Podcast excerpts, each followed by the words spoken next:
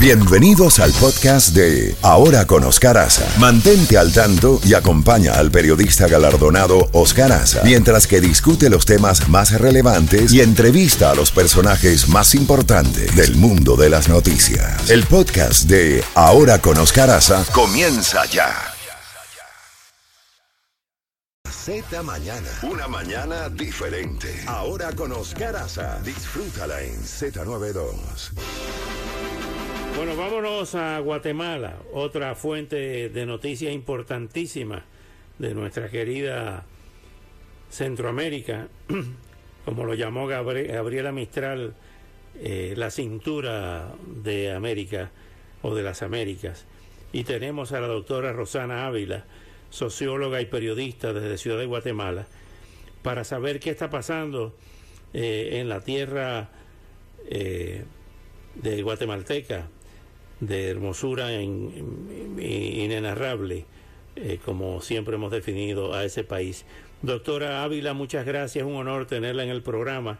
Cuéntenos cuál es la situación, cómo amanece en el día de hoy Guatemala, cuál es la situación con todas estas protestas y la, eh, el pedido de renuncia de la fiscal general Consuelo Porras por lo que ellos llaman interferir en el proceso electoral eh, que eh, llevó a la presidencia al, licenciado Bernardo Arevalo. Eh, cuéntenos cómo está la situación. Bienvenida, adelante. Muchas gracias. Eh, pues buenos días a Miami y Oscar y todos los que nos están escuchando. Pues paso a contarte que realmente lo que está sucediendo en Guatemala es algo que pues nunca se había visto, ¿verdad? Obviamente es algo nuevo en estas elecciones y es básicamente que existe un grupo de gente que está en el gobierno que está pretendiendo eh, dañar no solamente a las elecciones, sino dañar al partido electo, a la, persona, al presidente electo y a su vicepresidenta.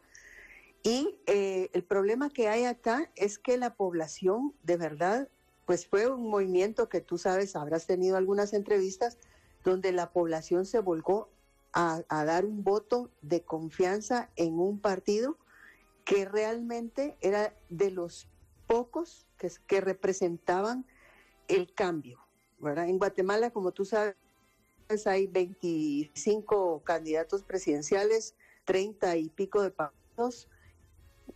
Entre estos 23, 24 que participaron de candidatos presidenciales, había muy pocas opciones, tres o cuatro opciones que realmente representaban un cambio y nosotros estábamos ya eh, hastiados de la gente corrupta que está en el gobierno y esto ya había tocado eh, a los tres poderes del Estado, inclusive a la Corte de Constitucionalidad, que viene siendo un superpoder aquí en el país, y entonces ellos lograron, este gobierno y el anterior, meter a toda su gente en los puestos claves. Incluso se robaron unas elecciones en la Universidad de San Carlos, que es la Universidad Nacional de Guatemala, y entonces al robarse esa elección ya dieron la pauta de que no son confiables. Ese es el punto que, creo que la población está sintiendo. Ya se robaron las elecciones en la universidad para, para elegir a un rector, eh, se robaron unas elecciones para la Procuraduría de Derechos Humanos o hicieron una muy mala elección. Y entonces han puesto ellos en, esos puestos claves a toda su gente, que es la que está creando el problema en este momento, porque no tenemos ley, no tenemos Estado de Derecho, se em, hacen, digamos, cosas eh, fuera de la ley y las hacen ver como que están dentro de la ley. Entonces, la confianza del pueblo de Guatemala hacia estas autoridades de este eh, que en este momento nos están gobernando, el presidente Yamatei y toda la gente que lo rodea, ya no es confiable. Entonces, lo que pasó ayer, puedo eh, contarte pues que ya se dio la primera eh, reunión con Luis Almagro al lado, prácticamente como que fuera ya una presión más fuerte hacia el presidente para decirle, mire, señor presidente, usted tiene que respetar la votación, le tiene que respetar las elecciones, lo que el pueblo dijo, la democracia, y no pueden hacer lo que ya han venido haciendo, en otras instancias en otros organismos del Estado. Eso es básicamente el problema, porque ahora no tienen una credibilidad en la población y por más que salgan a decir el presidente, no, que yo sí voy a, a, traspasar el poder el 14 de enero, de, eh, sí, el 14 de, de febrero, 14 a las 14 que le dicen, ¿verdad? Bueno, sí, el 14 de enero. Entonces es el día que, que se toma posesión. Y básicamente nos pueden decir cualquier cosa, pero ya el pueblo no lo cree. Doctora, eh, algo que llamó la atención eh, aquí, viéndolo desde lejos, es el hecho de querer eh, declarar como ilegal, invalidar el partido Semilla, que es el partido que llevó al poder al doctor Bernardo Arevalo. ¿Qué pasó ahí?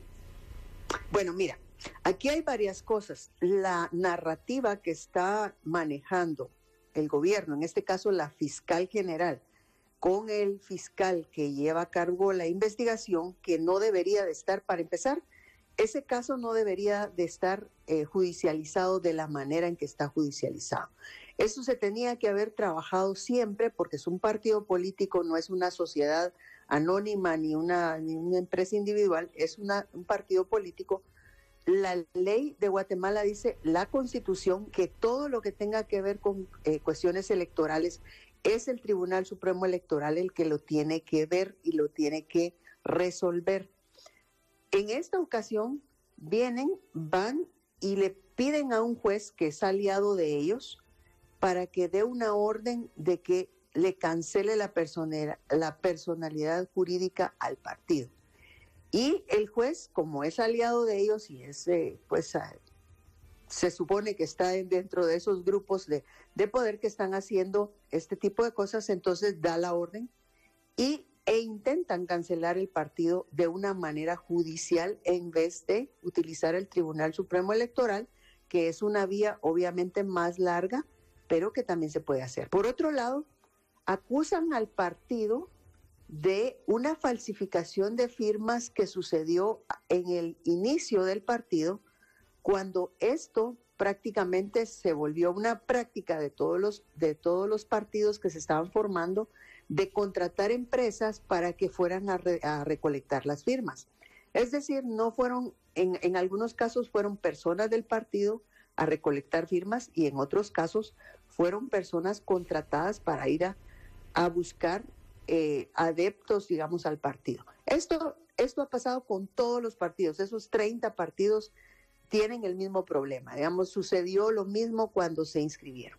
Pero esa inscripción es depurada por el Tribunal Supremo Electoral, por el Registro Nacional de Personas, que es cuando eh, los que tienen todos los datos de los guatemaltecos, y si hay alguna persona que ya falleció, pues haber fallecido en el transcurso de, que se inscribió y al día siguiente sufrió un accidente y falleció.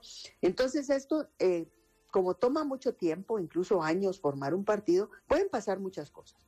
Entonces el Tribunal Supremo Electoral decidió depurar esto. Y te lo hago fácil. ¿Qué es lo que están haciendo? Están utilizando toda la batería en contra del partido Semilla porque pasó a la segunda vuelta porque este tipo de juicio, eh, este tipo de judicialización nunca, jamás se había dado con ningún otro partido.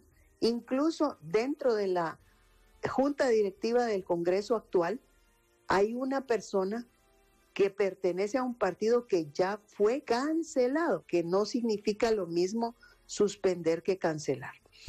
Y esa persona, y esa persona permanece en la junta directiva y esa persona no se le ha puesto ahí en, el, en la página del Congreso como independiente, cosa que sí hicieron los de la Junta Directiva con el Partido Semilla. Entonces, como tú ves, es un tema que es específico para el partido porque lo que quieren es, como decimos nosotros guatemaltecos, bajarse al partido para que los diputados no tengan poder porque esta vez, antes tenían siete diputados este partido, ahora tiene 23. No es mayoría. Finalmente, doctora Rosana, eh, lamentablemente tenemos el tiempo encima.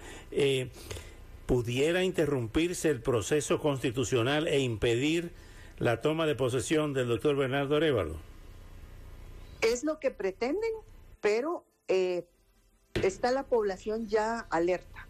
El tema de, que ya sucedió antes en diferentes eh, organismos y que ya se robaron elecciones, nos da la pauta de que la intención la tienen, el conocimiento de cómo hacerlo legalmente para hacer alguna, le llamamos nosotros guisachada, ¿verdad? Cuando eso es una cosa que no es legal, pero que la hacen ver legal. Eh, es, en ese momento puede suceder. Con la presión mediática, con la presión internacional y con la presión que está haciendo toda Guatemala en las redes, es muy difícil que lo logren, porque si lo llegan a lograr, el, en enero tampoco eh, el pueblo se dejaría, ¿verdad? Que ellos quisieran hacer algo mal, entonces saldría el pueblo a las calles y, y harían algo para que esto no suceda. Yo eso es lo que espero, eso es lo que se percibe, pero igual ellos sí lo siguen pretendiendo realizar. Ya, doctora Rosana Ávila, muy agradecido por tan brillante exposición y hasta una próxima oportunidad. Muchas gracias, Oscar. Bueno, era la doctora Rosana Ávila, socióloga y periodista desde Ciudad de Guatemala. Una situación muy difícil.